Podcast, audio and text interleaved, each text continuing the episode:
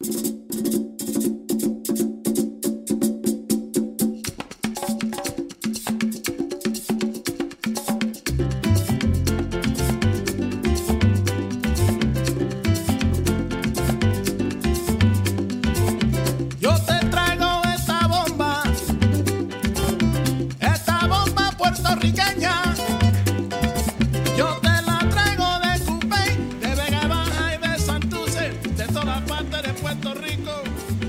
Hola, ¿qué tal canijos? ¿Cómo se encuentran el día de hoy? Un gusto volver a saludarles.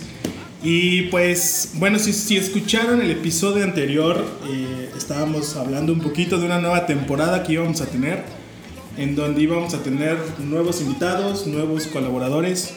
Y bueno, pues el día de hoy estamos con el chef Christopher González, aquí en el taller de Amasijo.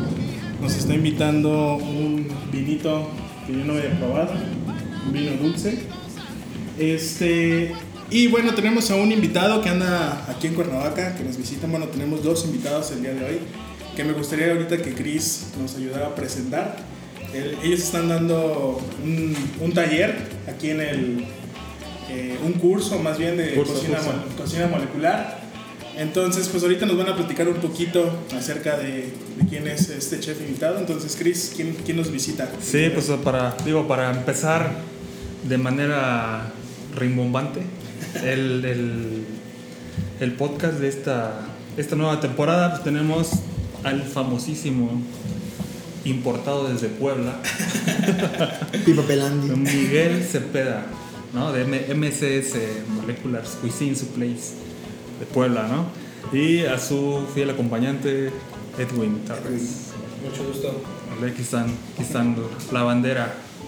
Saludito, Miguel. Saluditos a toda la banda, muchas gracias eh, a, todos por la invitación.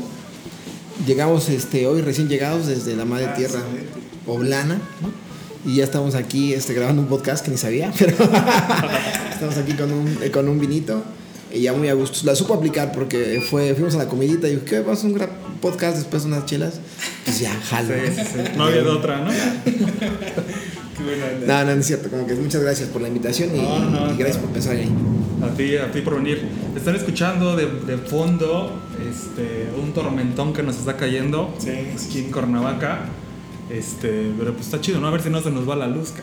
Pero bueno, Esperemos que no. Este, pues vamos a empezar a la machaca, vamos a darle a esto.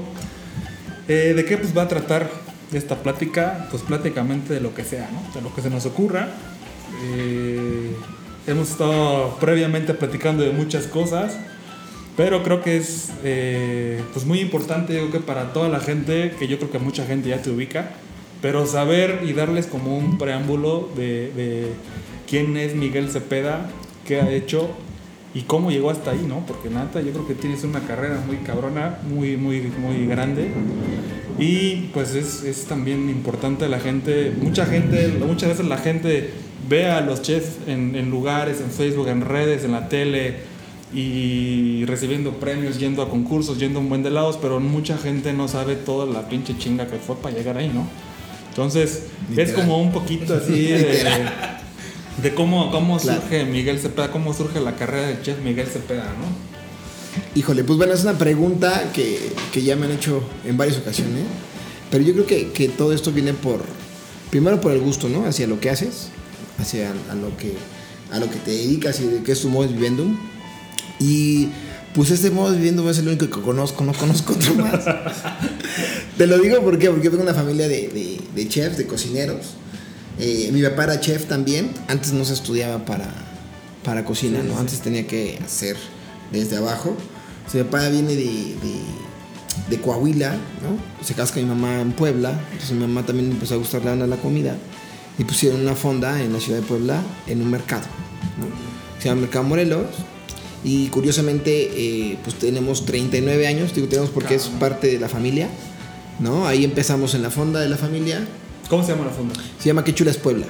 Para la banda de, de Pipope, sabe que está en un mercado Morelos y somos este de los pioneros de aquella zona de empezar a, a- a comercializar un caldo que se llama Guasmole Sancarrón. Que por ahí este, ha de haber un episodio ahí de la UNAM. La UNAM, fíjate que hace muchos años fueron a grabar con nosotros. Ahí este, el guasmole Sancarrón, porque precisamente llenamos como que esa receta por allá. y este Yuri de Gortari y Edmundo Escamilla de hace mucho tiempo, en paz descanse uno de ellos, eh, pues ahí junto con la UNAM y con un programa me contactaron para ver si podíamos ser como el, como el, como el mole poblano, ¿no? Pero dije, ¿sabes qué? El mole poblano, la neta, ya está como Sí, que muy choteado, ¿no? Ya chole, güey, vamos a hacer otra cosa diferente. Y empezamos a grabar este, ahí me parece como, búsquenlo como Miguel Cepeda, Canal 11, me acuerdo que por ahí estaba Pablo San Román, Abete, nos fue a entrevistar y toda la cosa, hace muchos años, ¿no? Entonces, en esa misma fonda, que van a poder ver ahí este, en el canal o en, en YouTube, ¿no?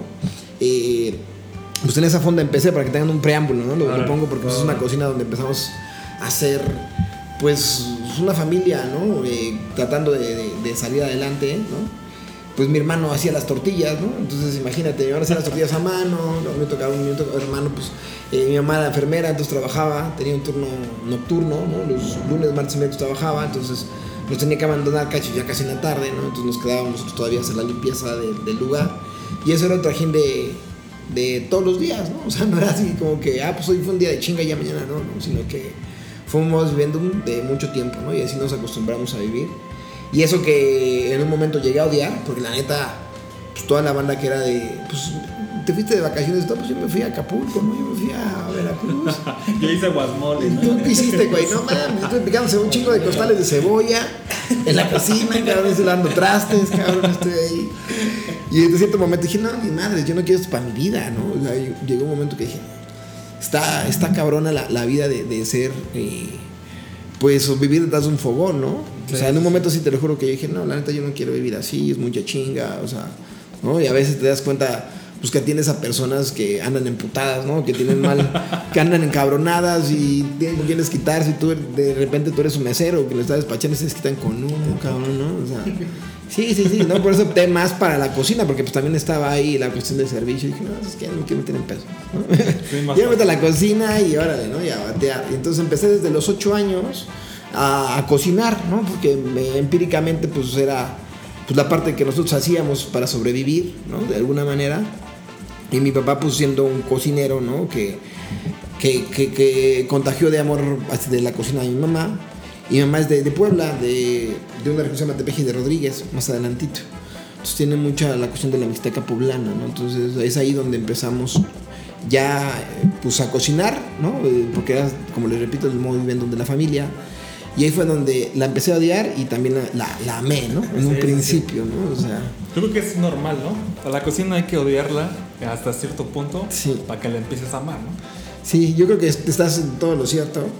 Porque yo recuerdo que, que dice, no, yo ni de pedo, o sea, yo no me veo ahí en la chinga todos los días apestando a camarón, a cochambre, ¿no? Que, que te subías en ese tiempo a la micro y puta, eso ya me ve feo, ¿verdad? qué pedo, ¿no? Casi, casi, sí. Pero bueno, es la vida del cocinero, es la vida de todos los días, ¿no? Es la vida de, de- de trabajo, es la vida de estar pues en los chingadazos, ¿no? Como decimos, en la línea de batalla. Y esa idea donde empezamos a hacer cocina mexicana, desde las tortillas, que también te sé hacer tortillas. O sea, antes de hacer lo que hoy en día hago, que te vamos a platicar qué es lo que hago, yo empecé a hacer tortillas a mano, empecé a hacer saltas de muclajete, empecé a hacer este, el guachmolito, ¿no? Que les estoy platicando, ¿no? A hacer toda esa parte de, de cocina tradicional sin quererlo, ¿no? Y te sé hacer adobos, te sé hacer pipianos, te sé hacer moles, te sé hacer de todo, ¿no? Gracias a Dios, porque pues es lo que nosotros vendíamos, ¿no? El, el guasmole de sancarrón, el caldo de habas, ¿no? ¿Cómo es el guasmole de de? Guasmole de sancarrón es que ahorita justamente eh, es una receta que, que es muy parecida al- a, la matanza de Tehuacán, que es ahora en los meses de octubre y noviembre, que es el guasmole, ¿no? Pero el guasmole quiere decir, ¿no? Es un caldo rojo a base de guaje, ¿no? Que es una vainita, ¿no? Que es esa vainita y se cocina regularmente con guajillo, tomate, cebolla, ajo, ¿no? Y estos chiles característicos sazonados con eh, eh, cilantro recio, cilantro de hoja, ¿no? No es el mismo recio que el de hoja, el recio que ya tiene casi la flor, ¿no? Y vainas de, de un che- de, de frijol pinto, que regularmente le decimos, eh, ahí se me fue el nombre, son vainas de jote grueso. Entonces, esto le da como el sabor, nada más que en la, temporada de, de la matanza, pues es la carne característica, que es la cadera o el espinazo. Y en tiempo regular nosotros lo que hacemos es ese mismo caldito, pero con las ancas terceras de- del chivo. Porque en Puebla se consume más el chivo en barbacoa que borrego, a diferencia de, Hidalgo. Entonces, la parte de la mixteca todo es chivo. Entonces, hace una barbacoa con ese con todas las partes animal y lo que se ocupa para zancarrón, por se llama zancarrón, guasmole de zancarrón, las zancas traseras de, de- entonces. Sí, no, y lo subimos una cazuela y te lo juro que no, hombre, eso es, neta, es para crudear, es así, una cazuela atascada, ¿no? La carne así bien, bien, este, suavecita porque es mucho tendón, ¿no? Y todavía tiene la parte del medio de- del hueso con el tuétano, porque es el hueso vivo el tuétano. Entonces, y el caldito, el, hues- el, el- el huesito que lo vas chupando ahí y unas tortillas a mano. Sí despiertas, ¿no? Sí, uf. Sí, ya no sigas. no, y más si le echas cebolla, mira, despiertas al de al lado también. No, pues está cabrón. Nunca he probado el mole. Bueno, en Guerrero se come mucho la eh, barbacoa de chivo, caldosa. Caldosa. Pero no con guaje, no me lo imagino. Sí, pues son sabores fuertes ambos, ¿no? O sea, la barbacoa de por sí. Yo viví un tiempo en Hidalgo y allá no les das chivo ni de pedo, güey. O sea, das una barbacoa de chivo y te la ambientan en tu cara, güey. Es una ofensa. No le puedes decir chivo, no. No, le hacen pedos sí, al sí. peligüey, que es un, un- híbrido, vamos a llamarlo así. Tampoco quieren de peligüey, quieren a huevo borrego, ¿no? Porque, Su sudor perro. sí, porque sí tiene allí sus, temas. Y es ahí como empezamos la cocina, o sea, en la fonda de la familia. Y posteriormente, pues ya cuando llegó el momento de estudiarla, ¿no? Pues dije, ¿qué chingados voy a hacer de mi vida? Porque la neta, no sé, no me veía como en las cocinas, como en un fogón, ¿no? ¿Estudiaste ahí en Puebla? Estudié en Puebla, ahí este, en una escuela de gastronomía muy famosa, que la verdad hoy en día, pues, no es por nada ni son- ni ser barbero ni mucho menos, ¿no? Pero me, me gusta mucho, pues es la alma mater, ¿no? Al final del día y a lo mejor, este, pues quién sabe, a lo mejor una de mis hijas estudia ahí o alguien, no sé. Entonces, sí, sí, sí, yo no pierdo mis puntos, yo sigo echando puntitos buenos para que cuando escuchen el podcast, ah, hablaron bien de mí, tengo un descuento para el chefe que nos hizo una mención. Y ya, para que no digan que soy gandalla, ¿no? Entonces, este, pues empezamos así la cocina cuando pues ya no pensaba en otra cosa que hacer de mi vida terminando la prepa. Que la neta la prepa siempre me la pasé comprando los maestros, ¿no? O sea, que mal que lo diga, pero comprándolos en buen sentido con comida, güey. O sea, neta, o sea, era el día del maestro. Yo llegaba con sus sacarroncitos, su mole de panza, te lo juro, neta, neta. Para rodear, ¿no? Sí, nada, los maestros los tenía aquí en la palma de la mano, comiendo, ay, sí, y era reburo para matemáticas, ¿no? Y me pasaban siempre con ocho, güey. Entonces siempre era así como que. Era, era mañoso, ¿no? Para, para, ese, para, para esas artes. Dije, ahí es donde tengo como ese feeling, ¿no? Este, ¿cómo, ¿Cómo llega de- desde los orígenes de, de comida mexicana y todo esto a cocina molecular?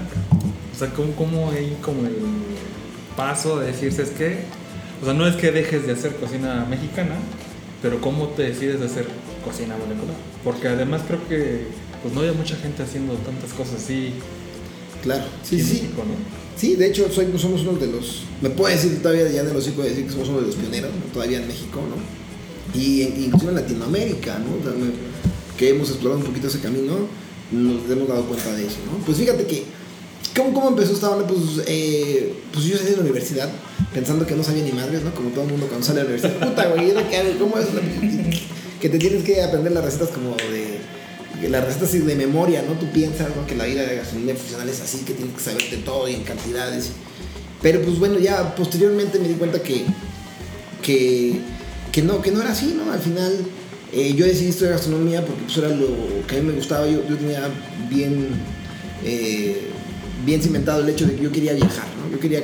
Yo estaba entre negocios internacionales, cabrón, porque decía, ah, pues internacionales, güey, ya, con la palabra internacional ya voy al éxito, güey, voy a estar internacional, ¿no? Pero por otro lado, también toda mi familia siempre ha sido como muy emprendedora, ¿no? Mi papá fue una persona muy emprendedora en su tiempo. Él tuvo una, una empacadora de carnes que le fue muy bien. O sea, él hacía longaniza, embutidos, salchicha, queso de puerco. Hace una barbacoa, cabrón, que es en, un molde de jamón para, para jamón, queso de puerco y ese pedo. Pero en lugar de eso hacía barbacoa de res, porque la del norte. Puta, que no me acuerdo y era así, salía del horno como, como si fuera un jamón, güey, pero una barbacoa prensada, güey. Lo que ahora está de moda en los restaurantes, que ahora prensan en Puyol y prensan esas madres, ¿no? Que lo ponen muy fifí, güey. En aquel tiempo me pasa unos jamonzotes, que una cosa, que qué bárbaro, ¿no? Entonces siempre le, le agarré la buena la comida, la verdad, pues por mi papá, ¿no? Las comilonas que nos echábamos. Siempre así de... Ya no, ya no está la... No, ya no, ya, mi papá y mamá ya falleció, o sea, mi papá falleció en el 2000, ¿no? Ya tiene un ratote, ¿no? Y mi mamá tiene 5 años falleció.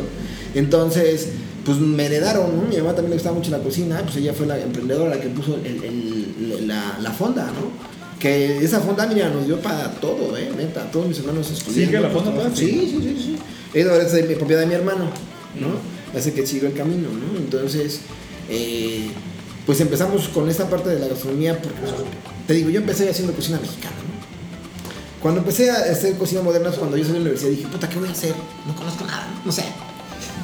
Pinche trauma, ¿no? Que tenemos después de que salimos de la escuela, güey, así de, ¿Y ahora qué chingos hago? Sí, no? cabrón. Entonces, bueno, entonces para eso me fui a trabajar a Estados Unidos y estuve trabajando para Disneyland. ¿no? Entonces había una oportunidad allá y me fui de hecho de partida. Me fui a, este, a Epcot Center. ¿no? Fuimos la primera generación que salió de México para Disney. Y después eran como cinco o seis generaciones más y yo ya valieron madre porque pues muchos más los mexicanos yo creo han de haber dicho. ¿No? Sino que hicimos hacer una selección. Les de cuenta que los vatos del restaurante mexicano de Epcot, ¿no? de, de- de Orlando, hicieron una selección en México de, de güeyes egresados que, hablaran inglés y que, supier- que tuvieran ganas ¿no? de hacer las cosas. Entonces eh, llegó la convocatoria a la universidad, me inscribí, fui a las entrevistas, todo el show y pues por las del destino quedamos seleccionados. Entonces viajamos un grupo de, de- de egresados ¿no? De la universidad para... Es más, ni a la graduación ya me tocó ir, como yo estaba chambeando ya, cabrón. Para eso ya tenía mi hija, la gran hija, mi hija nació, yo creo que es un detonante muy importante, eh, al finalizar la carrera, o sea, dos meses antes de que terminaba la carrera, mi hija nació. Entonces yo ya los tenía hasta acá arriba y decía, puta, tengo que hacer algo, güey. Tengo que moverme, tengo que mantener, tengo que hacer todo, güey. Comer pañales. Sí, ¿no? De, de salió una chamba en Estados Unidos, madres, ¿no? Y el último país que yo dije que iba a pisar gastronómicamente, güey. Que Estados Unidos que va a aportar, ¿no? Ya sabes, como un todo estúpido chamaco, güey, ¿no? Pero fue el primer lugar donde fui a caer, ¿no? Y donde fueron a pagar en dólares. Y pues ahí empecé, pues ahí con mucho tiempo libre, porque pues ya sabes que pagarte los overtime está medio cabrón, ¿no? O sea, no quiere decir que no chambeaba, sino que pues yo venía de una vida pues muy ajetreada, ¿no? Y se ponen a chambear allá, ¿no? Pues va a llegar a la verguiza, ¿no? Como dicen allá y a la camotiza, güey. Yo pues sobre, ya estoy preparado, papá, ya me puse el traje, ¿no? Ya tengo las venas puestas. Y entonces ya, pues llegué y cuál la, la pinche asustada que me dieron, que era una putiza y todo. Dos horas, chingada. ¿no? Te dieron. ¿Qué pedo, güey? Pues uno está acostumbrado ya, ¿no? A la mala vida, güey.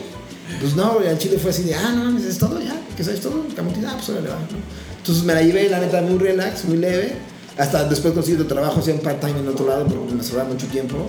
Y antes de que te pagaran overtime, los pinches, el pinche Mickey Mouse prefiere, prefiere que te vayas a descansar, güey, que le cuesta uno y medio, güey. Entonces, pues, ahí fue cuando empezó mi curiosidad y empecé a leer, este, en ese tiempo estaba muy, muy, muy cabrón el pedo del bully, cuando estaba en su mero apogeo, cuando se escuchaba muy cabrón de Ferran y libros no había nada, güey, o sea, Fue cuando libros- ganaron las, los premios de mejor. Exactamente, cuando ya empezó a... Los a- consecutivos. Exactamente, no, pero todavía antes, o sea, cuando... Cuando... te Estoy hablando, esto sucedió, fíjate, el Bully estuvo abierto hasta 2000, si no recuerdo mal, hasta 2013, 2014 me parece. ¿Sale? Por ahí así, tiene como, sí, más o menos. Y esto estoy diciéndote, no, no es cierto, estoy en un error. El Bully cerró, según yo, por ahí la gente que, que, que va a el, el Que podcast, que, sí, que que me diga, güey, porque no me acuerdo. Pero yo estoy hablando de 2006, 2007, 2008. En esa temporada, ¿no? Yo estaba allá en Estados Unidos, estaba trabajando y entonces empezaba a ver, ¿no? Pues yo estaba separado de todo el pedo de México. Sí, y me... tienes razón, 2014. ¿Sí? Ah, huevo, mira, salud, por favor, por esto. Sí, eso estuvo muy bueno. Entonces, yo para 2007, yo ya estaba eh, bien clavado en el pedo ese, me empezó a interesar mucho. Y yo creo que el hecho de que no había información al respecto todavía, porque era totalmente, relativamente fresco, cabrón, me empezó a intrigar más, cabrón. O sea, me empezó a decir, puta, ¿y esto, güey? güey? Entonces siempre se hacía como una cosquillita de, puta, yo quiero hacer esto, ¿no? Y empecé a comprarme los libros en Estados Unidos que, que hablaban de eso. Y ya estaba el primer libro del Bully, me acuerdo, en esa temporada. Y puta, yo me lo voy a comprar, ¿no? Entonces me lo compré y no entendía ni madre, güey. ¿Qué, eso- ¿Qué, qué pedo? Puta, de ahorita no tienes nada acá. Y eres el chef Y eso, chaval, Qué rollo. Entonces había muchos tecnicismos que no, que no, que no conocía, ¿no? En ese tiempo dije, ¿qué pedo, no? Y según dicen, ay, sientes que la sabes, ¿no? Entonces, para eso regreso a México, se me acaba mi contrato, pero por eso yo seguía como muy atento a todas esas tendencias gastronómicas que se veían allá, ¿no? Entonces, regresando a México, me voy a, tra- a trabajar a, a- a una banquetera, fíjate, después a una escuela y posteriormente Ah, salió una oferta de trabajo. Ah, yo, yo fui a la, universidad donde yo trabajaba, que es el culinario Licum, Y ahí estaba Jonathan Gómez Luna contratando, ¿no? Y yo fui para que me dieran mis papeles de la universidad. Fíjate qué curiosidad, ¿no? Y me dijeron, oye, ¿no te quieres quedar a la entrevista, güey? Porque van a hacer este, entrevistas, quieren llevar chavos para Riviera Maya. Y yo, ah, pues órale. Entonces ya empiezan a soltar el plan y que les, no les iban a pagar y que este, nada más les iban a dar estadías, iban a estar en Cancún y que la chingada. Dije, no, hermano, yo con una hija y, las cosas no están como para que yo me vaya de practicante y que, que no me van a pagar nadie. No, no, no, yo me quedé muy, muy decentemente a la, plática y el último, pues vieron mi currículum, ¿no? Y ya estaba Jonathan Gómez Luna, que en aquel tiempo pues, es contemporáneo mío, güey, me ha ganado por un año, yo creo, compadre Jonathan. Y me acuerdo que llegó con el, el gerente de todo Grupo Carisma, eh, ellos dos juntos a hacer las entrevistas. Y al final me agarraron y tú quieres, Le digo, "No, muchas gracias, la verdad es que está padre la oferta, pero pues yo en este momento yo busco otras cosas, ¿no? Pues yo ya, ¿no? Pues ya venía ganando un sueldo, pues que para que no te pague nada, no, está cabrón. Sí, sí, sí. ¿Sabes qué? Me dicen, yo no, pues precisamente por eso te lo quiero decir, mira, ahorita necesitamos un chef de partida para, este, para un restaurante. No queremos practicantes, es una vacante. ¿Cómo ves, jalas o qué? Y yo, pues sola, de una. Y a la siguiente semana yo estaba en Cancún, cabrón. A la siguiente semana, ¡pum! Cancunazo, ¿no? Llegamos, ya sabes, a los apartamentos y todo. Empecé a trabajar. Güey, yo cuando llegué, un pinche maguita, o sea, no es por la palabra, los quiero un chingo, es una pinche raza que me encanta. Eh, pero le decíamos maguita porque ya sabes, sabes cómo son, ¿no? La banda, ¿no? Y entonces esos güeyes echan grilla los mallitas con los chapitos, los chapitos con los mallitas y así es un tema de clasismos, cabrones. Entonces, eh, yo me acuerdo que este cabrón... Con el fifi y el chale. Exacto. Llegaba yo a la cocina y me daba unas arrastrizas, güey. O sea, lo que yo tenía que hacer en dos horas, ese güey lo hacía en una, ¿no? Y era mi cocinero, güey. Yo era su jefe, güey. Uf. No, sudé como un pinche mes, cabrón, para llegar al nivel ese cabrón, güey, te lo juro, güey. Llegaba, Pero ya después del mes ya. ¿no? Pero venías de. Disney. Sí, sí, porque ese fue el currículum, güey. No, pero venía de Disney. Entonces ya pinche tecnología. güey. Pero bueno, entonces aquí es más manual, más artesanal el pedo. Entonces, empiezo a trabajar ahí como chef este, de partida, fui subiendo.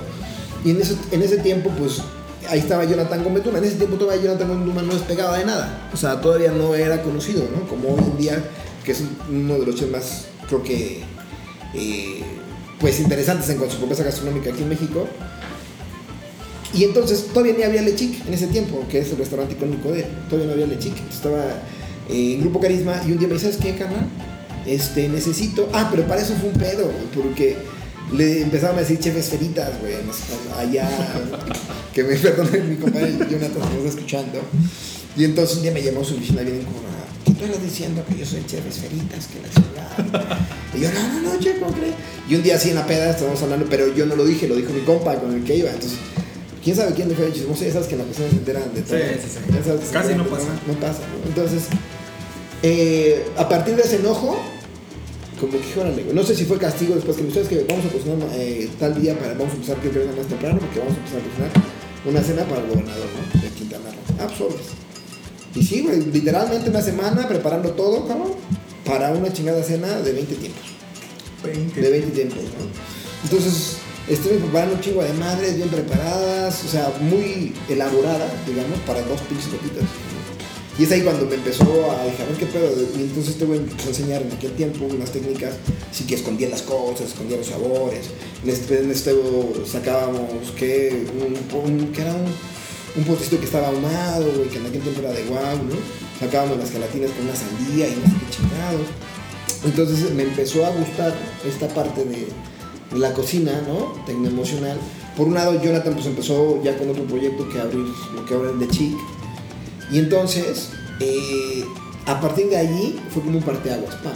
Aquí esto como que era lo que yo estaba buscando allá. Yo llegué a Cancún sin la más pinche remota idea de que iba a ser algo de cocina molecular o tecnoemocional. Y terminé haciendo algo que yo estaba buscando, haciéndolo hace mucho tiempo, ¿no?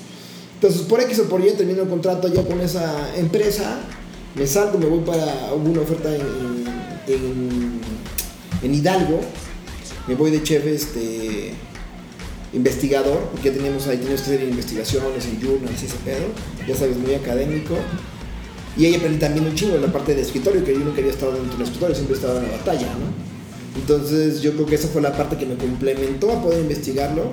En la universidad conocí a ingenieros en ali- alimentos y químicos en alimentos que daban clases en la universidad, porque era una universidad pública. Entonces mi compadre Paquito y mi compadre Katsup, que se apellida, un, ingeniero que, que daba clases allá, porque todavía da clases en la autónoma. Entonces me dijo, oye, mira, fíjate que mi contrato fue precisamente porque iba a ser una nueva materia que se llama cocina fusión, ¿no?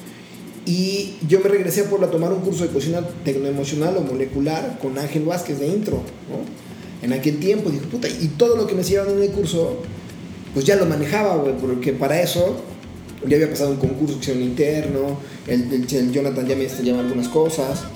Entonces digo, no, pues yo quiero papelito, güey, ¿no? Regreso a, a Puebla, tomo el curso y en el curso conozco al directivo de la universidad. ¿no? Entonces me hace la propuesta, como vio que ya más o menos le movía las carnitas en ese tema, me dice, vente para acá, ¿no? Y entonces me voy a la, al autónomo ya con una plaza, porque pues, yo ganaba tanto allá, me vas a llevar para allá para ganarlo menos, pues ni de pedo, ¿no? Y ya me hizo una oferta chida, me puso un buen puesto en aquel tiempo, y ya, ¿no? Me fui a trabajar para allá un rato, y entonces es ahí donde, va, yo voy a necesitar este, alginatos, y voy a necesitar carragenines, y voy a necesitar polvitos mágicos. Y en aquel tiempo solo había una empresa a nivel, no sé, global. En este caso eran dos, Sosa y Textura, Salud y Ferran. Y cuando esto pasa, yo dije, puta, güey. Me dieron el presupuesto del mundo en la universidad pública. Tengo que comprarlo, cabrón. Ya, pues a huevo, es como la lista de, de- ya sabes, ¿no? De, de- de Navidad, güey. Ay, no, pues este juguetito y este también, y este aditito, güey. Yo me acuerdo que fue un putazo como de 60 mil pesos en plus aditivo. ¿no? Pero en aquel tiempo estaban carísimos, güey, ¿no? Que yo en mi puta vida los compraría, ¿no? Es Muchísimo, ¿no? Pero son, eran tres grupos de 40 personas. Si todavía, güey. Exactamente, ¿no? Sí, sí está, sí está cabrón el tema este. Entonces, pues lo que pasó fue que llegué a... ¿Todo bien? Sí, ¿Está sí, chido? adelante. Yo decía, entonces, vi la página web de Sosa, ¿no? que tenía distribución en México, y una página pues, que decía, pues órale, pues ve, se la compro la imagen. Y cuando fui a, a ver dónde chingados los vendían, porque no me los podían mandar, porque el tema todavía del e-commerce en aquel tiempo pues era un tema de que no, güey, me van a robar, quién sabe quién está atrás de la computadora, güey, ¿no? Todavía, güey. Sí, sí, sí, pero pues ya no, en aquel tiempo, güey, uf, está muy cabrón, ¿no? Entonces la universidad me dice, ¿sabes qué? Te vas de comisión porque es una lana, que me dieron un chofer, me fui de Hidalgo a, a, a Querétaro, que ahí estaba ese vato, ya, pues sí, güey, entonces yo voy, yo me imaginaba ver la pinche super tienda de super mamalona, y dije, aquí es la pinche mamada, ¿no? Güey, llego y una agencia de viajes, güey, ¿no? ¿Qué pedo, güey? No, pues vengo a buscar, ah, sí, pásale, está ahí abajo. Fredito, te hablan, mijito. Así, así, así. Así, güey, te lo juro, del sótano, te lo juro. Ya, pues ya me, va- y me llevan al sótano, güey. Ah, pues sí, aquí está tu mercancía. Y me debían el 50% porque no tenían, güey, apenas le iban a pedir, ¿no? Y yo, puta madre, güey. Y yo me imaginaba un super cosa, una pinche bodega, era un pinche este, closet, ¿no? Está más grande la bodega. güey. Por Dios, cabrón. Y se anunciaba como la mamá y dije, wow, no mames. Entonces, a razón de que no teníamos aditivos, yo me puse a investigar. Y le dije a este compa, eh, porque para eso me fui a vivir con el químico en alimentos, me rentó su depa, entonces éramos roomies. Y vivíamos juntos, güey. Entonces, todas las preguntas que de repente tenía, güey. Oye, mira, yo fui que de grupo. Ah, no, sí, ya nos preocupamos para los quesos y no sé qué. Ah, no mames, que sí, también, güey. Oye, y esto y esto. Ah, sí, nosotros nos preocupamos para sé qué. O sea, que este pedo no es europeo. No, también estás aquí en México, la chingada. Oye, y este pedo no es de importación, que chingada. No, no, no, tú estás también aquí, no sé qué. Ah, cabrón. Entonces me habló, me habló el pinche mundo. Dije, ah, cabrón, a ver, espérate, güey, ¿no? Y entonces, pero ese güey no sabía dónde comprarlos, ni mucho menos. Entonces empecé a comprarlos. Me acuerdo que iba a México a comprarlos a las droguerías, güey. O sea, era de droguería, güey. O sea, iba a México y a ver, denle el citrato. No, que me decían de otro nombre, la chingada. Y empecé así, güey, a, a buscar droguerías, ¿no? Así. Y empezaba los fines de semana que descansaba en la universidad, me iba a México. Y en chinga, porque las tiendas eran sábados, cerraban mediodía, entonces me tenía que ir en chinguísima. Y ahí iba a comprar mis alginatos, ¿no? Iba a comprar ahí este, mis polvos. Y unos sí funcionaban, güey, otros no funcionaban. Entonces de repente ya tenía un putazo de, aditivos en una anaquel. Así puta, güey, iba, lleva en aquel. Dices, no, pues aquí ya llevo pues varios aditivos y un bar y un chingo de tiempo invertido, ¿no? Entonces ya deseché los que no servían. Y empecé a investigar, ¿no? Entonces un proveedor, no, pues sí te, te puedo vender, pero necesitas mínimo una tonelada. Y yo, no mames, ¿qué voy a hacer con una tonelada? Y bueno, entonces poco a poco fui tocando puertas. Y cuando dije, güey, tengo un chingo de aditivos acá. ¿Qué voy a hacer? Pues chingue su madre, va a haber otro pinche loco como yo, tonto, Entonces que agarro, pum, pum, que agarro y que armo el primer kit de cocina molecular Uy. de todo Latinoamérica y toda América sin quererlo, güey, sin saber. Todo, todo lo que te sobraba. Sí, güey, sí. empaquetaste. No, no lo que me sobraba, güey, sino lo que yo tenía prueba porque yo compraba de a kilitos, además un kilito, ¿no? Y yo ocupaba, güey, 10 gramos, güey, 8 gramos, 20 gramos, lo demás, puta, ¿qué hago con esto, güey, no? Y sin querer estaba yo haciendo el primer kit de cocina molecular, sin quererlo, ¿eh? Sin saberlo, güey. ¿Y si lo vendiste? Puta, tanto fue el éxito que tuve que renunciar de la universidad para dedicarme a mi proyecto, güey. Entonces... Ahí nace. Ahí nace. MCS, exactamente, ¿no? Entonces ahí agarro un vato de mercadotecnia, a ver, hazme un logo, no sé qué, y ya este es el que tenemos el tercer logo, ¿no? Pero empezamos así, güey, haciendo desde mi casa, los fines de semana yo empaquetaba. El tu bodeguita igual, sí, te hablaban. sí, sí, sí, sí, casi, Miguel, ya vinieron. Sí, sí, cabrón. ¿no? Pero yo no atendía, yo, pero yo no atendía a nadie, güey, yo nada más era todo en línea, güey, o sea, ya era todo en línea y bendito Mercado Libre en aquel tiempo que empezó a despegar muy cabrón en aquellas, en aquellas épocas. Fueron las primeras veces que Mercado Libre estaba en ese entonces en el apogeo hace 10 años. 2008. Fue cuando 2009. empezó. Ni Amazon casi existía aquí en, ni en No, México, no, no, mucho menos. Todavía no había eBay en México, solamente era. Mercado exactamente. Era Mercado Libre, no había nada de eso, pedo. Y empezamos a hacer sinergia, sinergia, sinergia, sinergia, sinergia, sinergia. Hasta que dije, güey, no mames, tengo que poner un poquito más de, de- de empeño porque mandaba unas pinches bolsas de Ziploc así, que parecían que eran coca, güey. Pero yo no cagaba, si no me las agarraban en la pinche paquetería, güey. Esto que es arena para gatos. Y, güey, tenía un CD, yo me acuerdo que en aquel tiempo, güey, para que la banda me entendiera, con un pinche cámara pitera, güey, empecé a grabar un video de hacía unas esferificaciones, creo que de Granada, de Granadina, no sé qué, güey, ¿no? Ahorita veo el video y qué pinche calidad tan ojete, pero, pero en aquellos tiempos era lo que había, ¿no? ¿Todavía está el video? Por ahí debe estar, ¿eh? Por ahí debe estar, por ahí debe estar ese videito, cabrón. Fueron los primeritos así como que, bien que lo recuerdo. Y pues tenía que dar algo, pues la banda todavía, si ahorita tienes que explicar hace un rato, pues todavía más, cabrón. Entonces, para más gráfico les incluía un DVD, güey, ¿no? Entonces estaba innovando en aquel tiempo poniéndose una, una receta en DVD, güey, ¿no? Chévere. En aquel tiempo les daba su recetario, les hacía sus botecitos, no eran botecitos, todavía eran bolsitas. Y empecé a vender, pam, pam, pam. Y un día, cabrón, sin quererlo, oye, es que mándame 30 kits. Yo, ¿qué? Yo ni, ni stock tengo 30 kits, cabrón, ¿no? O sea, ¿de dónde chingado vender 30 kits? No, pues que fíjate que vamos a ir a la universidad y que vamos a hacer un curso con no sé qué y este, y necesitamos, ah, pues órale, ¿no? Y después otra escuela también, ah, qué pedo, ¿no? Y ya después esas escuelas, ¿qué crees que los que vinieron no, no, no, no les salieron las cosas? Como que no sé qué, no te puedes dar tú un curso, no sé qué. Y yo, no, joven, ahora sí que esa sí no se la vengo manejando, ¿no? Todavía. Pero entonces, y cada vez fuera más la gente que me fue, a- me fue pidiendo cursos, que, que pues dije, chingue su madre, o sea, yo todas las recetas que yo daba en mis kits, yo las testificaba, yo las hacía, las grababa, tomaba la fotito y todo el pex y se las mandaba, ¿no? Todas las recetas eran mías, o sea, y la neta pues me basaba de lo que leía y de mis experimentos, de lo que yo hacía en la cocina. Hasta el día sigue siendo así. De lo que yo hago salen mis recetas al final. Entonces, me acuerdo que el primer curso que, que, que di de cocina molecular fue eh, en Playa del Carmen para puro chef ejecutivo de la Quinta Avenida. En aquel tiempo. No, yo te lo juro que yo los tenía hasta acá, güey. O sea, porque pues, te lo juro, te lo juro que era puro hizo con mi amiga Violeta, que vive allá, radica en playa, era gerente de un restaurante de la Quinta Avenida en aquel tiempo. Y, Oye, fíjate que. eh, Y estaba haciendo una empresa ella también de vinos y de, de, de wine pairing y, y, quería meter molecular. ¿Qué te parece si vienes, me enseñas y, y yo y hacemos un curso? Porque aquí me han pedido cursos, no sé qué, pues órale, va. Güey, vendió una semana. Y tuvimos 15 chefs y todos ya profesionales. Yo era el más chavo de todos y era el güey que estaba dando el curso. Te lo juro, yo no, te lo juro que el primer día estaba así con una responsabilidad muy cabrona porque dije, güey, es un puro chef ejecutivo ya, güey, ¿no? Para mí en ese tiempo era así de, no mames, guau, ¿no? Y que te pagaran un curso, güey, así dices, no mames, y aquel, en aquel tiempo, fanáticos, 3 mil pesos, ¿no? 3 mil 500 pesos que cobramos en aquel tiempo. Me acuerdo que viajamos en un carro y hicimos toda una panacea, ¿no? De, de traer este, el nitrógeno líquido desde Puebla hasta allá, en un desmadre, ¿no?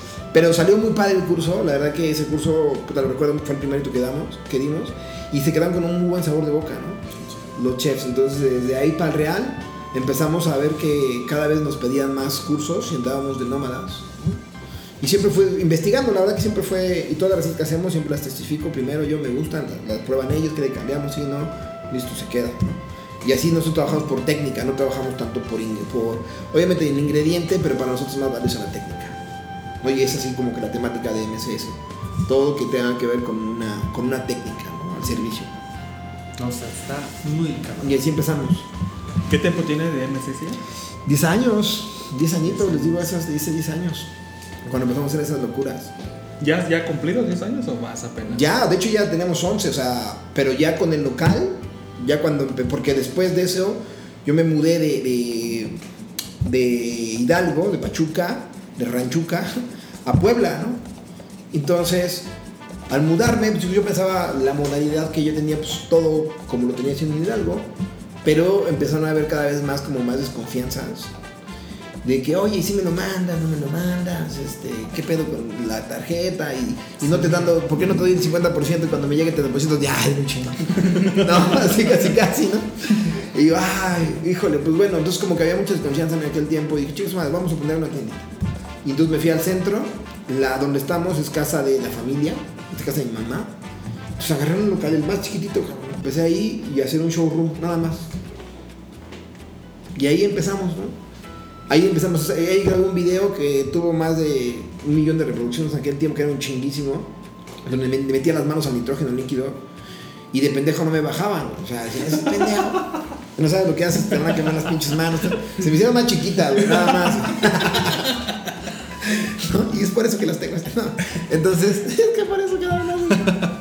No, y este, y pues había mucho desconocimiento del tema, ¿no? Entonces empezamos a traer, eh, pues, cada vez empezamos con 5 aditivos, hoy tenemos como 58, 59, por ahí así, de, de polvito mágico.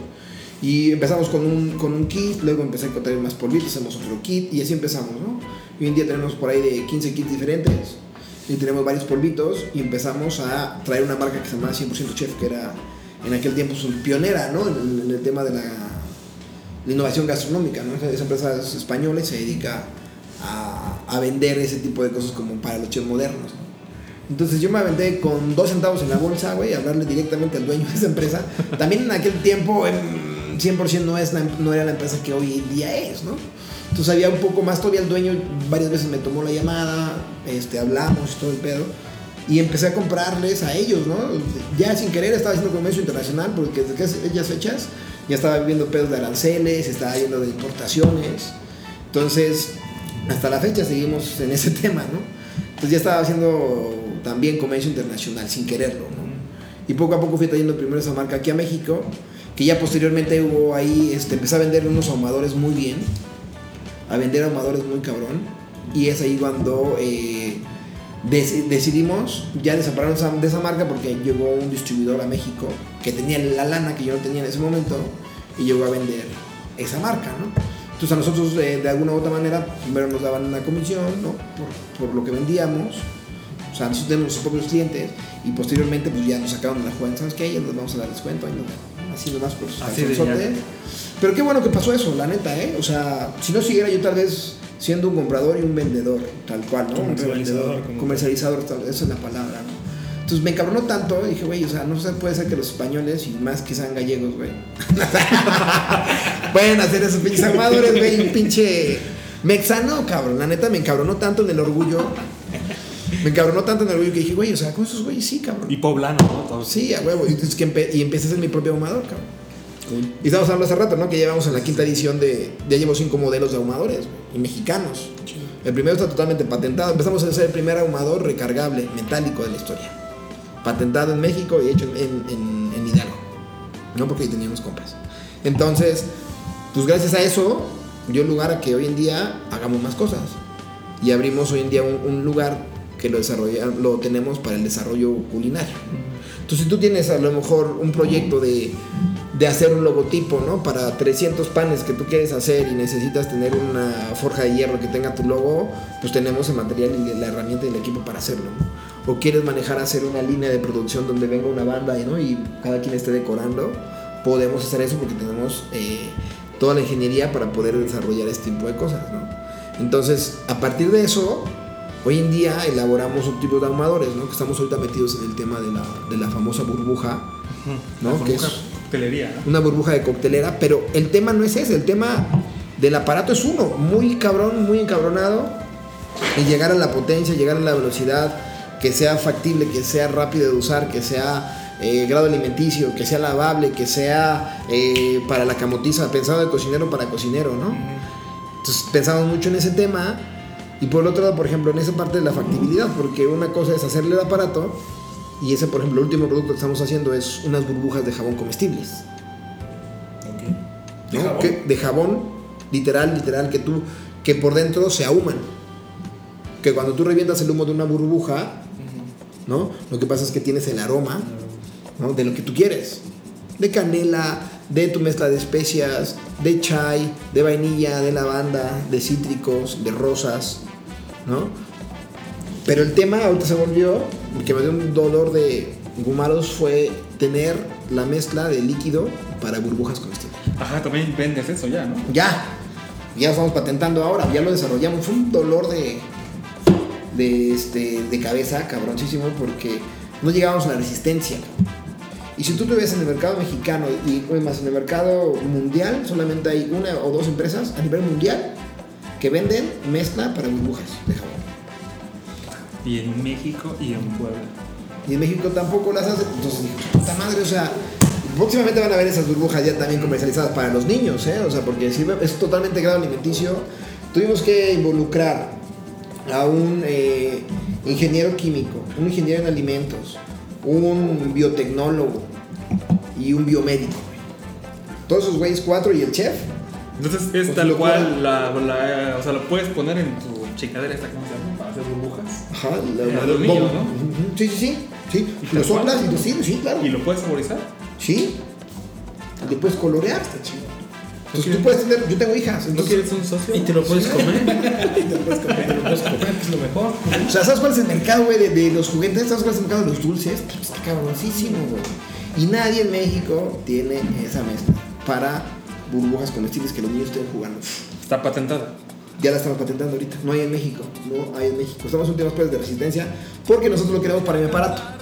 Pero se puede desgramar. De hecho, esa, desde la que- primera prueba que hicimos servía para hacer burbujas creo para que también es parte de la, de la mentalidad o la visualización de Ferran, ¿no? Que fue parte de la escuela, ¿no? Es, es, ¿Sabes qué? Sí. Conozco este procedimiento, descubrimos esto, ahí les va y ver qué chingados pueden hacer con eso, ¿no? Entonces, también está interesante como, ah, güey, ya desarrollamos este producto. Sí, es que ¿qué fíjate. o pueden hacer con él, no? ¿Qué Ferran- más usos se les puede dar, no? Qué bueno que dices eso de Ferran, porque pues, la neta Ferran, pues yo eh, tengo amigos cercanos que lo conocen y de hecho tengo un libro firmado por él eh, con dedicatoria para mí, de un amigo que, pues bueno, tuvo ahí un desmadre y terminó sin querer, gracias a mi recomendación en, este, en Ibiza, yo conozco un chef de Ibiza, y llegó y pues curiosamente el chef este pues, es el, el ahijado, es, su- padrino Ferran Araya y es el ahijado, ¿no? Entonces, pues hicieron mancuerna y todo el pedo. Pero bueno, es otra historia. ¿No? Lo que dices de Ferran. Otro podcast. No, lo que dice Ferran es que. Pues yo veo ese cabrón que sí tiene una parte inventiva muy cabrona. Y que no solamente se queda con la parte de la cocinada, ¿no? Porque yo le digo, bueno, pues los chefs sabemos muchísimos, cabrón. O sea, al final. Eh, chefs que sabemos cocinar, sabemos muchísimos. Pero para identificarnos. No fue el vino, fue el vino. A ver, a ver. Escuchó medio raro. Qué bueno. Y entonces, pues, ese güey te ha enseñado, güey, o sea, yo lo veo de esa manera que te ha enseñado a ver la cocina no solamente como un fogón, no solamente como un fuego, ¿no? Sino todo lo que eh, a partir de eso puede desarrollar. Y decimos que la cocina, pues, güey, tiene para dar, dime un ámbito que no pueda tocar el tema de cocina con, ¿no? Astrología con cocina, marketing con cocina, música con cocina, pintura con cocina. Dime un tema que a lo mejor no pueda marchar con cocina, ¿no? O sea, habrá eh, muchas, mucha índole de la cocina, muchas, muchas artes, ¿no? Muchas eh, oficios, muchas ciencias Sí, sí, se llevan de la mano. que también llevan de la mano, ¿no? Y entonces a lo mejor nomás nosotros como borreguitos, como dice Ferran, siempre vemos, ¿no? Parte del chef como esta parte, ¿no? Y yo disfruto cocinar, a mí me encanta cocinar, o sea, es una parte que, que a mí me relaja, la disfruto, este, me apasiona, pero también me apasiona mucho hacer algo en pro de la cocina, más allá de cocinar, ¿no? Sino de generar nuevas técnicas, ¿no? O generar una, una manera correcta de cocinar un alimento, generar una nueva textura, generar una nueva forma y sobre todo también la mirada ¿no? que tú tienes como niño. Yo pienso que para ser cocinero de, de, de vanguardia, por llamarlo de alguna manera, o que nos tienes que tener una mirada, tienes que tener una capacidad de asombro impresionante, ¿no? O sea, Sí, sí. no, no puedes dejar, ay, que no te sorprenda nada, ¿no? Te estás perdiendo de toda la, de, de- de toda la vida, ¿no? La gente que no se sorprende es porque no tiene ojos, ¿no? Entonces, eh, yo lo creo de esa manera y Ferran, la neta, que para mí, pues ha sido como un parteaguas, ¿no? O sea, viste, güey, ese güey, güey ya ni siquiera, ni siquiera está cocinando ahorita, ¿no? Pero está haciendo el puto lugar más cabrón de cocina que va a existir de ahora en adelante y vamos a desmitificar y este güey cabrón se va a encargar de desmitificar muchas cosas que en la cocina han sido mitos, ¿no? con una mirada más científica y se salió del bully para hacer la, la Wikipedia, para hacer el Bullilab. Entonces, imagínate que lo esté patrocinando BVA, ¿no? que lleva un proyecto de más de 5 años y que ya está cocinando, pero está. ¿Por qué hace la cuchara? ¿Por qué el tenedor? ¿Por qué la servilleta? ¿El ¿Por qué le ponemos para la izquierda y no a la derecha? ¿Por qué los calfamos? ¿Por qué el pollo se tiene que poner de una forma? O sea, todas las preguntas que tú puedes crear en cocina se están resolviendo de. Entonces, cada día más un laboratorio está dentro de una cocina, güey. O sea, Sí, sí, sí. ¿por qué? Porque vamos conociendo más, vamos sabiendo que hay otras cosas más allá. Y yo creo que eso es lo que hoy en día vale, ¿no? Y que, pues, güey, neta, si nos podemos. eh, si un español lo puede hacer, o un americano, o un canadiense, o un irlandés, o lo que sea, yo creo que también en México se pueden hacer cosas chidas, ¿no? Sí, está- ¿Qué dice Chicharo? Imaginemos cosas chingonas. Imaginas cosas chidas. Exactamente. Oye, Oye, bueno, va. Sí, yo, yo tengo dos dudas, do- bueno, dos preguntas. Este, digo, para todos los, todos los mortales que no estamos tan en contexto con lo que haces, o más bien con la cocina molecular, eh, digo, tú lo definías ahorita como técnicas, ¿no? Eh, pero no sé exactamente, este, qué es, qué es como el concepto que podrías darnos acerca de esto, lo que es la cocina molecular. Ok. Y el proceso creativo que tienes, porque veo, bueno, me puse a hacer mi tarea, me puse a googlear quién era. Cepeda, vi en tu página y vi que en algunas secciones de tu página dices que, bueno, te describes como un chef creativo, ¿no? Claro. Entonces, ¿cuál es el proceso que tienes de creatividad? Digo, supongo que obviamente el- al momento de hacer una receta tienes como un proceso creativo, ¿no? Total. Entonces, igual y para todos los que están escuchando el podcast y que dicen, no, pues la verdad es que, pues no sé si es más show, que salga el humo, Claro. que huela bonito, que la textura sea diferente, pero digo, desde lo que tú has vivido, lo que has aprendido y el lugar en donde estás, ¿qué nos puedes compartir? Pues primero, la primera pregunta es la cocina molecular, ¿no? Sí. ¿Qué, qué, qué es? Bueno, pues la cocina molecular yo lo puedo definir como la aplicación de la ciencia, ¿no? Hacia la cocina siempre en un, en un, en un pro, ¿no? En pro de la cocina para poder descubrir nuevas sensaciones y nuevas maneras de, de- de ver los alimentos. ¿no? A partir de qué? De nuevos, eh, nuevas, nuevos métodos, ¿no? Eh, y es ahí que digo de las técnicas, ¿no? Porque hace rato en el curso aquí en Amasico estábamos diciendo en la mañana que, por ejemplo, en cuando tú te, te enseñan a cocinar, cuando tú estás en una escuela de gastronomía, te dicen que hay 10, 12, 13, 14 métodos de cocción, ¿no? Si tú dices una escuela que es francesa, te va a decir tantos. Si es una escuela que es suiza, te va a decir tantos. Listo. Pero ninguno de ellos, o sea, está, por ejemplo, cocinar a temperaturas bajas, ¿no?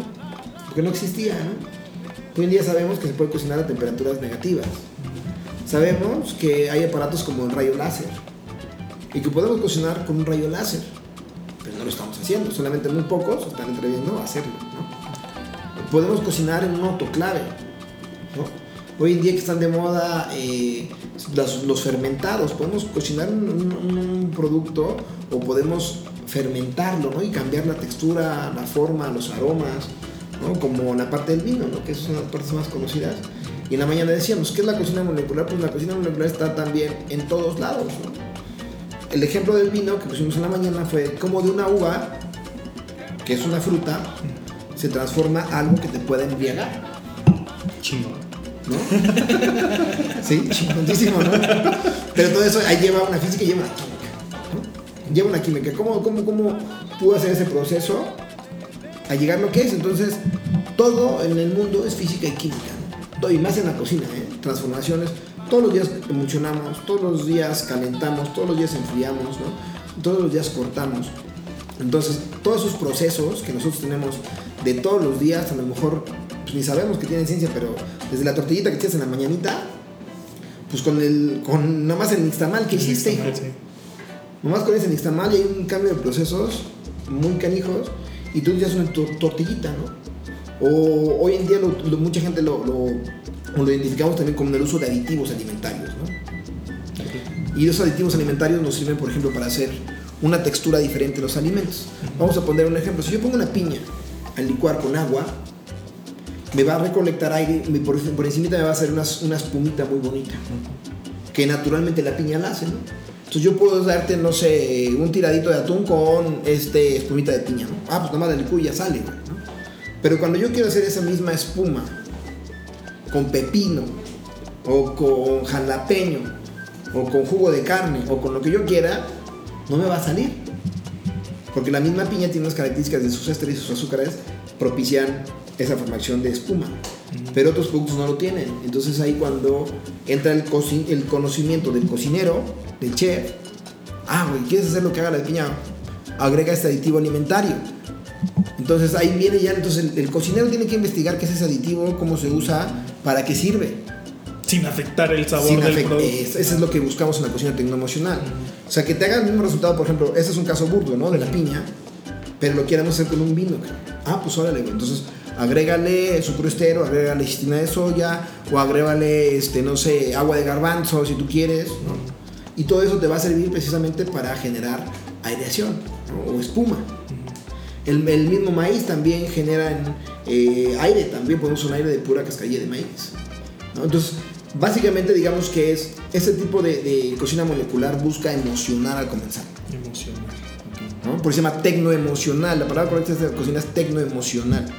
¿no? Emocional porque tiene que ver desde la manera, desde la manera en que te sirven el plato, ¿no? O sea, cómo lo decoran, cómo armoniza, eh, la temperatura, el sabor, obviamente, ¿no? Los aromas que hay a partir de esto y la manera de servirte, ¿no? Entonces, es generar una experiencia hacia el comensal a partir de las con, texturas. con todos tus sentidos. Exactamente, exactamente, te engaña. Te puede servir a lo mejor, no sé, una copa y después al final puedes romperle, te la puedes comer. Y dices, "Ay, cabrón, ¿cómo la te voy? Ah, pues sí, porque esto es un caramelo, entonces yo te lo puedo dar con un caramelo y te lo puedes comer. ¿No? Entonces es buscar mucha inventiva, mucha creatividad. ¿no? De maneras novedosas, atractivas, inclusive eh, algunas eh, absurdas, ¿no? Si tú quieres verlo de alguna manera, porque cada quien interpreta su mirada a la gastronomía como se le antoja. Entonces, y ahí viene la tendencia del, minimalismo, del deconstructivismo, de las cenas de gust- comida de degustación, de la comida de autor, entonces de la fine. Entonces hay una línea muy delgadita en toda esa parte de, de lo que es la cocina tecnoemocional, de vanguardia, molecular. ¿no? Y del método creativo, yo creo que cada quien tiene su método creativo, ¿no? O sea, tú, tú, tú, yo, cada quien, somos, todos somos creativos.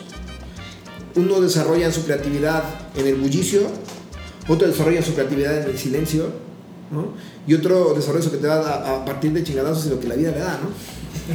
Entonces, ¿Cómo lo desarrolla Miguel? ¿no? Miguel Cepeda primero es una persona que le gusta escuchar, le gusta tener eh, primero una base bien cimentada. Todo lo que yo hago regularmente son recetas eh, clásicas transformadas. Muchas de ellas. Entonces lo que, lo que hace Miguel Cepeda es irse a la etimología del, de- del platillo o del producto, en su caso, que va a ser eh, fundamental o presente en ese plato y a partir de allí generar una experiencia. A partir de una técnica en específico, una temperatura de servicio, tal vez. Y lo que yo hago, por ejemplo, a mí me sirven mucho los viajes. Yo creo que el cocinero que no viaja no aprende mucho. ¿eh? Yo siento que es por ahí. Entonces, algo que me ha dado la gastronomía es viajar. Entonces, de viajes, de recuerdos, ¿no? Vas haciendo una, una, una, una memoria gustativa, un análisis, eh, una cocina que tu cerebro, que tu CPU, desde que tú vas, desde que tú naces, va reconociendo con cosas que te gustan, con cosas que no te gustan. Y esa experiencia propia, que cosas que a mí me gustan, yo las trato de interpretar de una manera diferente a lo convencional. O sea, yo busco darle la vuelta, no nada más asarlo y freírlo y ya, sino darle un tratamiento más. Y cuando tú lo veas, sea espectacular, sea llamativo y que te llame la atención. Entonces, para desarrollar mi método creativo, yo me baso principalmente en sabores. Quiero desarrollar un sabor, listo. Quiero desarrollar, eh, me voy a mi memoria gustativa, digo, ¿sabes qué? El sabor que yo tengo es esto y puede, se puede acompañar de esto. Y me gusta ser como, como disruptivo, no seguir siempre como que, eh, por ejemplo, la cocina salada tiene muy marcado acá, proteína, almidón, verdura y salsa, ¿no? Yo trato de hacer totalmente disruptivo, no, no necesariamente tiene que tener un almidón, no necesariamente tiene que tener una verdura, puede ser solamente una proteína, una salsa, o puede ser una salsa con un elemento más. Porque la creatividad hoy en día yo siento que ya no es como antes que como en los banquetes, ¿no? O tú te has dicho, los Muy- banquetes, muy ¿no? cuadrado, ¿no? Los banquetes son muy cuadrados, son mucho este, de esa manera trabajando así, porque eh, pues están de una manera siguiendo trabajando lo, lo clásico, ¿no? Lo antiguo, por llamarlo de alguna manera. No, no es que sea malo, no es que no sea malo, al contrario, es muy bueno, ¿no? Simplemente es diferente, ¿no? Entonces a mí me sirve mucho viajar, a mí me sirve mucho eh, que cuando yo estoy desarrollando una receta guste, antes de que sea visual, hemos logrado hacer platos muy bonitos, pero sin sabor. Entonces, en un principio, no te voy a negar, en un principio hacíamos eso. O sea, yo creo que cada cocinero va como evolucionando. Yo digo, puta, güey, ¿cómo pude haber hecho eso? Y hoy veo cosas de hace años y digo, puta, güey, ¿cómo me pude atrever a hacer eso? no? Pero yo creo que vamos evolucionando y cada quien. Si Enrique Olvera hacía los platos que hacía en Puyol de hace 20 años, pues sería otro, ¿no? Igual, entonces, yo creo que, que vamos evolucionando y vamos madurando, ¿no? E- Ese tipo, al principio me interesaba más este, solamente que la, técnica saliera bien, ahora me interesa que la técnica salga bien, pero que el sabor sea espectacular. Sí, la experiencia, ¿no? Al final del día. Entonces yo me baso mucho en eso, todo lo que hago regularmente es más como cocina mexicana. Siempre tiene tintes de, de, de, de algo más, pero siempre va a tener una raíz mexicana. Siempre mis platos van a tener un chilito, van a tener un cilantrito, ¿no? O van a tener un chocolate, o van a tener maíz, o van a tener este, elementos muy mexas. Porque regularmente, gracias Dios, nos han invitado a otros países. Y es lo que busco, ¿no? Como con siempre me llevo cosas de aquí de México. O sea, voy a hacer una demo con algún otro país. Siempre me agarro cosas de Mexa y usas bien, como bien presente, ¿no? La bandera, ¿no? De México, porque pues, estoy enamorado de mi país, me encanta lo que hago. Y, por otro lado, también en algún lugar no me gusta llevar nada a veces, ¿no? Para cocinar cuando me invitan a un restaurante, pues a ver qué es lo que tienen, de lo que haya, ¿no? También la hacemos de esa manera. Pero eh, pues son situaciones diferentes, ¿no? Yo creo que en varios escenarios es válido hacer una u otra cosa. ¿Qué es, lo, qué es lo más locuchón que has hecho? O sea, que digas, la verdad es que no sabía si iba a funcionar y funcionó. Dentro de las recetas que has hecho, ¿no? O sea, dentro de lo que has preparado, ¿qué es lo más locuchón que has hecho? Yo iba a decir mi matrimonio. En temas de cocina. No, güey. Iba a funcionar y no. Yo pensé que no lo iba a hacer y mira, ya tengo tres hijas. ¿Cuántos años bien de casado? Por si las ves. Por si las...